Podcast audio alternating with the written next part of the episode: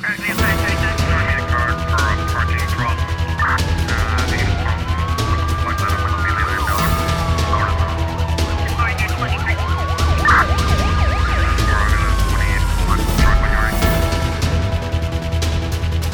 No Brasil, a polícia cumpre na manhã desta terça-feira 103 ordens judiciais contra uma organização criminosa ligada ao tráfico de drogas, homicídios e furtos em quedas do Iguaçu, no oeste do Paraná. Os mandatos também são cumpridos em cidades de São Paulo, Mato Grosso do Sul, Mato Grosso e Santa Catarina.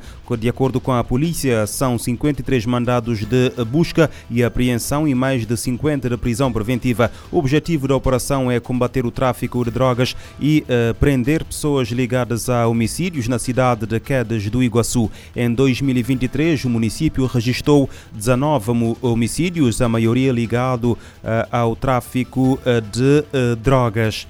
Ainda no Brasil, a cada 10 homicídios registrados no Espírito Santo, apenas 4 são esclarecidos pelos órgãos de investigação. De acordo com dados divulgados pelo Instituto Sou eh, da Paz, no eh, estudo Onde Mora a Impunidade em 2021, o Estado chegou à marca de 42% de resolução de homicídios dolosos, a segunda melhor registrada na série histórica contabilizada desde 2015. O melhor indicador corresponde aos anos de 2018 e 2019 quando 49% das mortes foram esclarecidas. Já em 2020, o índice de uh, resolutividade foi de 39% na edição divulgada ao fim de 2023. O estudo mostrou que, de acordo com os dados divulgados pelo Ministério Público do Espírito Santo, em 2021 o Estado registrou 1.005 homicídios, dos quais 427 foram uh, solucionados.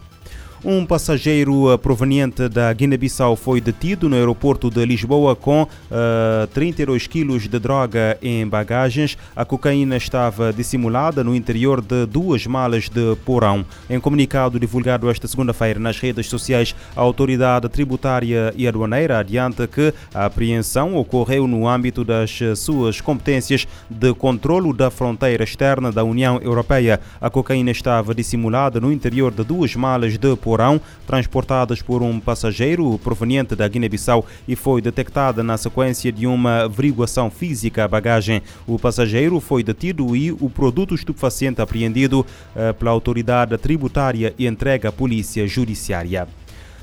Nova escalada e agravamento das tensões eh, prejudicam a paz e a segurança no Médio Oriente. Declarações eh, feitas pela chefe dos assuntos políticos da ONU na reunião sobre ataques aéreos dos Estados Unidos no Iraque e na Síria. O evento, realizado esta segunda-feira, foi solicitado pela Rússia. Em sessão do Conselho de Segurança realizada a pedido da Rússia, a ONU solicitou ao órgão que persista envolvendo de forma ativa os interessados para evitar uma nova escalada e a piora de tensões que prejudicam a paz e segurança no Oriente Médio.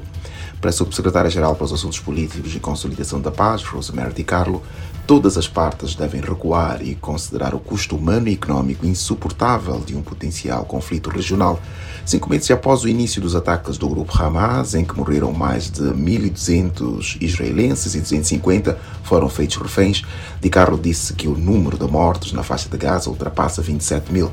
A maioria são mulheres e crianças. Outros milhares de residentes na região são dados como desaparecidos, numa situação em que a população civil de Gaza não deveria pagar pelo terror desencadeado pelo Hamas, segundo ela. A chefe dos assuntos políticos destacou que desde meados de outubro os incidentes são quase diários na região.